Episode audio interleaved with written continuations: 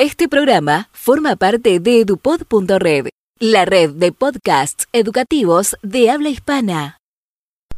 Hola, soy Graciela Fedele, profesora de literatura del Instituto Cardenal Estepinac, y este espacio compartido se llama Historias de papel.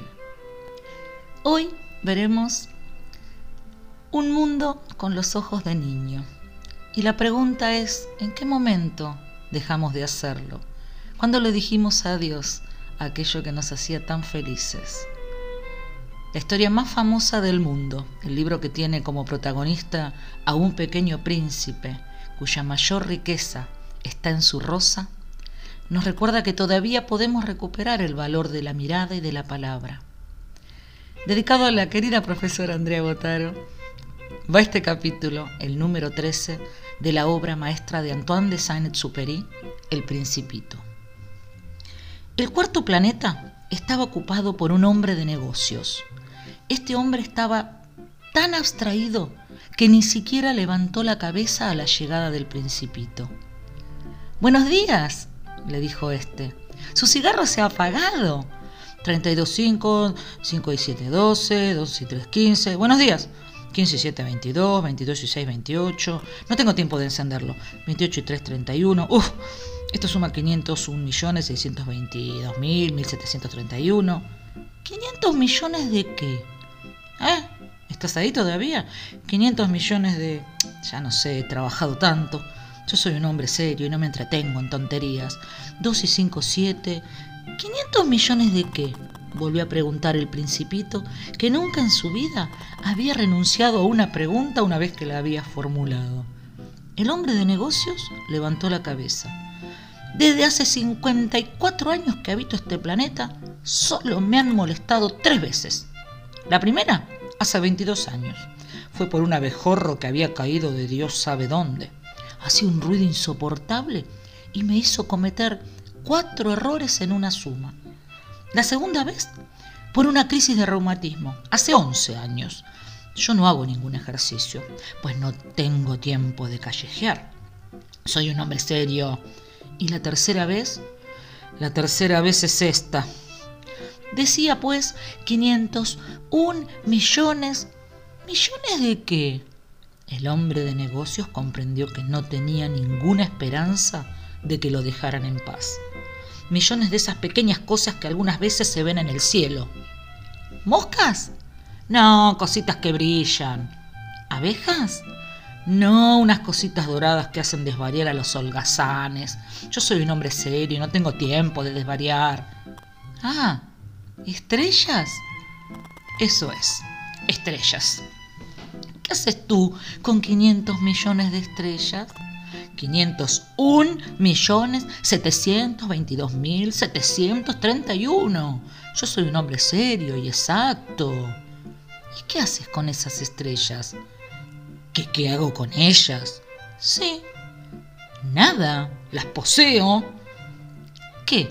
¿Las estrellas son tuyas? Sí. Yo he visto un rey que... Los reyes no poseen nada, reinan. Es muy diferente. ¿Y de qué te sirve poseer las estrellas? Me sirve para ser rico. ¿Y de qué te sirve ser rico? Me sirve para comprar más estrellas si alguien las descubre. Este, se dijo a sí mismo el principito, razona poco más o menos que un borracho.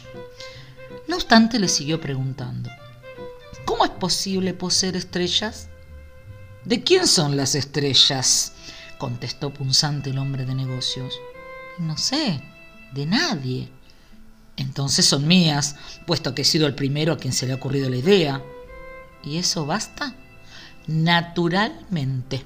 Si te encuentras un diamante que nadie reclama, el diamante es tuyo. Si encontraras una isla que a nadie pertenece, la isla es tuya. Si eres el primero en tener una idea y la haces patentar, nadie puede aprovecharla. Es tuya. Las estrellas son mías, puesto que nadie, antes que yo, ha pensado en poseerlas. Eso es verdad, dijo el principito. ¿Y qué haces con ellas? Las administro, las cuento y las recuento una y otra vez, contestó el hombre de negocios. Es algo difícil, pero yo soy un hombre serio. El principito no quedó del todo satisfecho. Si yo tengo una bufanda, puedo ponérmela al cuello y llevármela. Si soy dueño de una flor, puedo cortarla y llevármela también. Pero tú no puedes llevarte las estrellas, pero puedo colocarlas en un banco. ¿Qué quiere decir eso? Quiere decir que si escribo en un papel el número de estrellas que tengo y guardo bajo llave en un cajón ese papel, ¿y eso es todo? Es suficiente. Es divertido, pensó el principito. Es incluso bastante poético, pero no es muy serio. El principito tenía sobre las cosas serias ideas muy diferentes de las ideas de las personas mayores. Yo, dijo aún, tengo una flor a la que riego todos los días. Poseo tres volcanes, a los que desollino todas las semanas, pues también me ocupo del que está extinguido. Nunca se sabe lo que puede ocurrir. Es útil, pues para mis volcanes y para mi flor, que yo las posea es útil. Pero tú, tú no eres nada útil para las estrellas. El hombre de negocios abrió la boca, pero no encontró respuesta. El principito abandonó aquel planeta. Las personas mayores, decididamente, son extraordinarias, se decía a sí mismo con sencillez durante el viaje. Hace un tiempo encontré un relato que formó parte de la serie Los Derechos del Niño que la ONU llevó en su decálogo. Es un cuento llamado El niño que tenía dos ojos.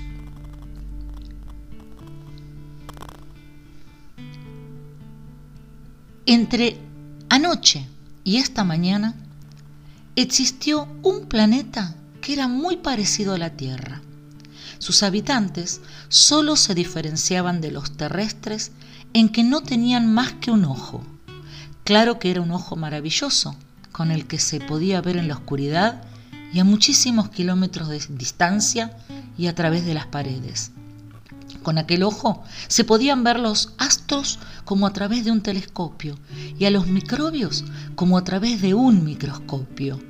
Sin embargo, en aquel planeta, las mamás tenían los niños igual que las mamás de la Tierra tienen los suyos. Un día nació un niño con un defecto físico muy extraño. Tenía dos ojos. Sus padres se pusieron muy tristes. No tardaron mucho en consolarlo al fin y al cabo, era un niño muy alegre y además les parecía guapo. Eh, estaban eh, cada día más contentos con él, eh, le cuidaban muchísimo. Lo llevaron a muchos médicos, pero su caso era incurable. Los médicos no sabían qué hacer. El niño fue creciendo y sus problemas eran cada día mayores. Necesitaba luz por las noches para no tropezar en la oscuridad. Poco a poco el niño que tenía dos ojos se iba retrasando en sus estudios. Sus profesores le dedicaban una atención cada vez más especial. Necesitaba ayuda constantemente. Aquel niño pensaba que ya no iba a servir para nada cuando fuera mayor. Hasta que un día descubrió que él veía algo que los demás no podían ver. Enseguida fue a contarles a sus padres cómo veían las cosas. Sus padres se quedaron maravillados. En la escuela, sus historias encantaban a los compañeros. Todos querían oír lo que decía sobre los colores de las cosas. Era emocionante escuchar al chico de los dos ojos. Y al cabo del tiempo era ya tan famoso que a nadie le importaba su defecto físico. Incluso llegó a no importarle a él mismo porque aunque había muchas cosas que no podía hacer, no era ni mucho menos una persona inútil. Llegó a ser uno de los habitantes más admirados de todo su planeta, y cuando nació su primer hijo, todo el mundo reconoció que era muy guapo. Además, era como los demás niños, tenía un solo ojo. Espero que nuestros ojos recuperen al niño o niña que fuimos alguna vez y espero también que hayan disfrutado de estas lecturas tanto como yo. Los espero en una próxima entrega de nuestras historias de papel.